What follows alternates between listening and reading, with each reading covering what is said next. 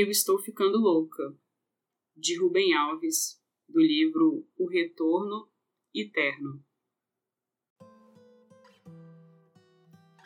Ela chegou e, depois de uma breve indecisão, disse: Acho que estou ficando louca.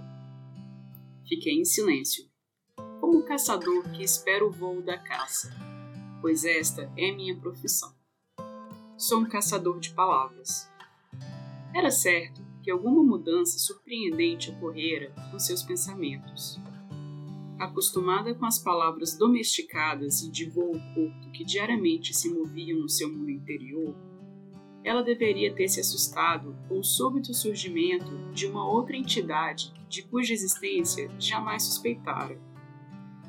Escondida, que estivesse ao abrigo da densa vegetação que marca o início da obscuridade da alma recebera a visita de um emissário do inconsciente, pensamentos que nunca tivera, incomuns, desconhecidos.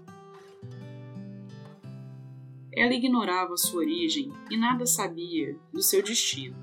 Descobria-se subitamente sem terra sólida sob seus pés, flutuando sobre o mistério. Era isto que me dizia com sua curta declaração. Acho que estou ficando louca mas eu nada sabia, nem da cor, nem da forma, nem dos movimentos desta ave misteriosa que assustava. Por isto fiquei quieto, à espera. Confesso que senti um calafrio de prazer. Aves engaioladas são sempre banais e podem ser compradas em qualquer lugar. Não lhes dedico qualquer atenção, pois delas os jornais e a tagarelice cotidiana estão cheios. Mas estas aves selvagens que se anunciam com o nome de loucura nascem do desconhecido e levam-nos a voar por mundos onde nunca estivemos. Aí ela continuou explicando o que acontecera. Eu sou uma pessoa prática, descomplicada. Gosto de cozinhar e o faço de forma competente, automática, sem pensar. Corto as cebolas, as cebolinhas, os tomates e vou fazendo as coisas que devem ser feitas da forma como sempre fiz. Estas coisas e estes atos nunca foram merecedores de minha atenção. Enquanto cozinho, meus pensamentos se concentram no prato terminado e no prazer de comer com os amigos. Mas, na semana passada, uma coisa estranha aconteceu. Peguei uma cebola, igual a todas as outras, cortei uma rodela, como sempre fiz, e levei um susto. Percebi que nunca havia visto uma cebola. Como era isto possível? Já havia visto e cortado centenas de cebolas, e agora era como se estivesse vendo uma cebola pela primeira vez.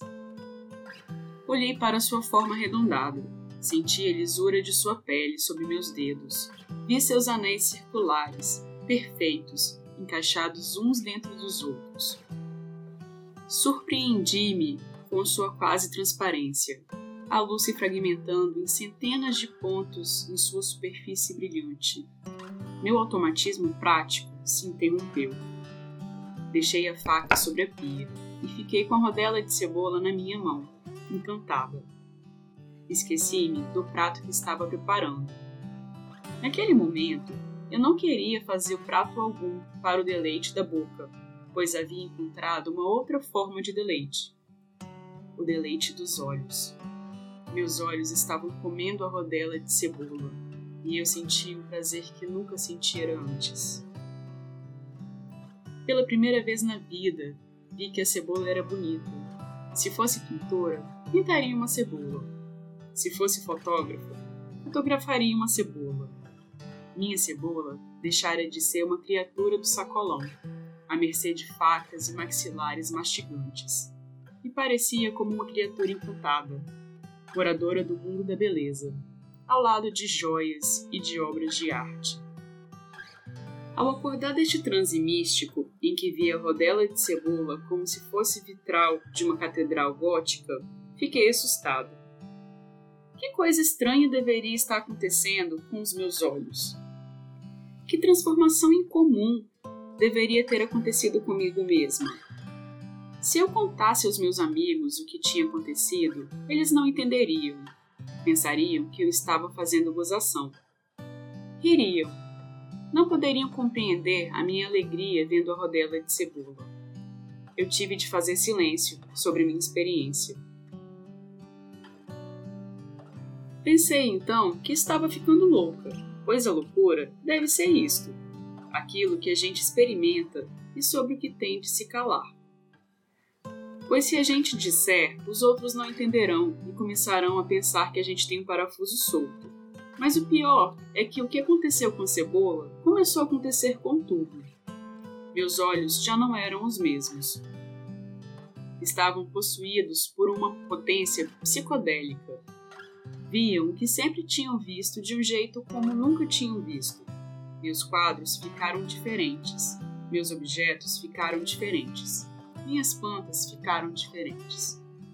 E o mais perturbador era a felicidade boba que eu sentia em tudo e eu pensei: se eu continuar a me sentir feliz assim, todos os meus grandes planos irão por terra. Se eu me sentir feliz nas pequenas coisas, pararei de lutar para realizar as grandes coisas. Ela estava assustada por felicidade. Assustada ao perceber que a alegria mora muito perto. Bastava saber ver. E eu lhe disse: Você não está ficando louca. Você está ficando poeta. A experiência poética não é a de ver coisas grandiosas que ninguém mais vê. Ela é a experiência de ver o absolutamente banal, que está bem diante do nariz, sob uma luz diferente. Quando isto acontece, cada objeto cotidiano se transforma na entrada de um mundo encantado, e a gente se põe a viajar sem sair do lugar. Aquilo que procuramos se encontra bem debaixo dos olhos. Não é preciso fazer nada, não é preciso viajar a lugares distantes. Coisa mais inútil haverá que a viagem, quando os olhos veem tudo em preto e branco. Não é preciso também realizar grandes proezas de luta e trabalho, pois a beleza já se encontra pronta ao alcance da mão. Dizia Blake: ver um mundo num grão de areia e um céu numa flor selvagem. Não, ela não estava ficando louca mas eu compreendi o seu espanto. Descobri-se poeta. E a loucura da poesia está precisamente nisto na compreensão de que basta que a beleza more dentro dos olhos para que o mundo inteiro seja transfigurado por eles. A felicidade nasce de dentro do olhar que foi tocado pela poesia. Páginas 67 a 69.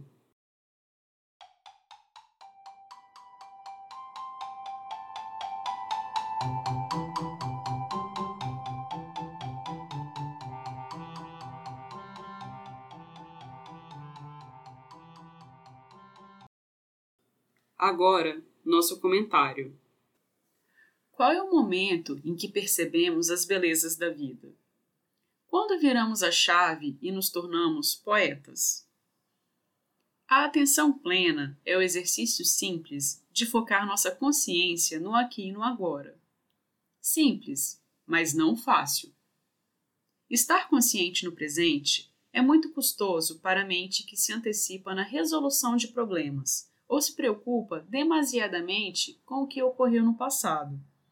Até quando cortamos cebola, lavamos a louça ou escovamos os dentes, é comum aproveitarmos esse tempo para pensar em outras coisas, remoer outras questões e pensamentos.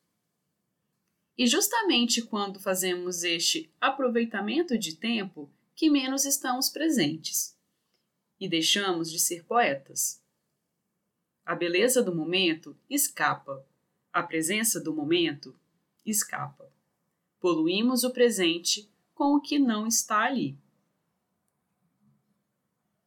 Despertar a consciência, fazendo uma analogia ao filme Matrix, é como tomar a pílula vermelha. Aquela que literalmente desperta Neo do sono, do torpor que ele considerava real. Perceber-se desperto é estar consciente de seu corpo, consciente de todas as relações explícitas e implícitas do mundo e os seres humanos da conexão com a natureza e as pessoas, e do vínculo dessas pessoas com outras pessoas. todo simplificado e sem precisar racionalizar, e estar inteiro a cada momento, onde se estiver vivendo o momento. De pouco em pouco, neste treinamento, finalmente percebemos que não somos separados dos outros como queríamos. Formamos um só. Somos um.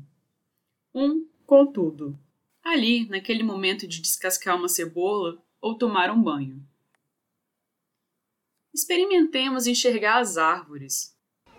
Vem a inocência das crianças brincando. O vento que sopra uma flor. A chuva que cai e molha a terra. A gentileza de quem cumprimenta com um bom dia na rua. Um abraço de consolo que sem nenhuma palavra pode dizer eu estou aqui. Cozinhar uma banana da terra Percebeu uma visita inesperada de um amigo que há tempos você não via.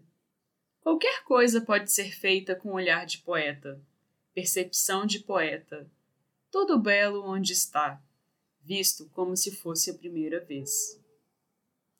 Até o próximo texto certo, na hora certa, com outros contos, histórias e poesias.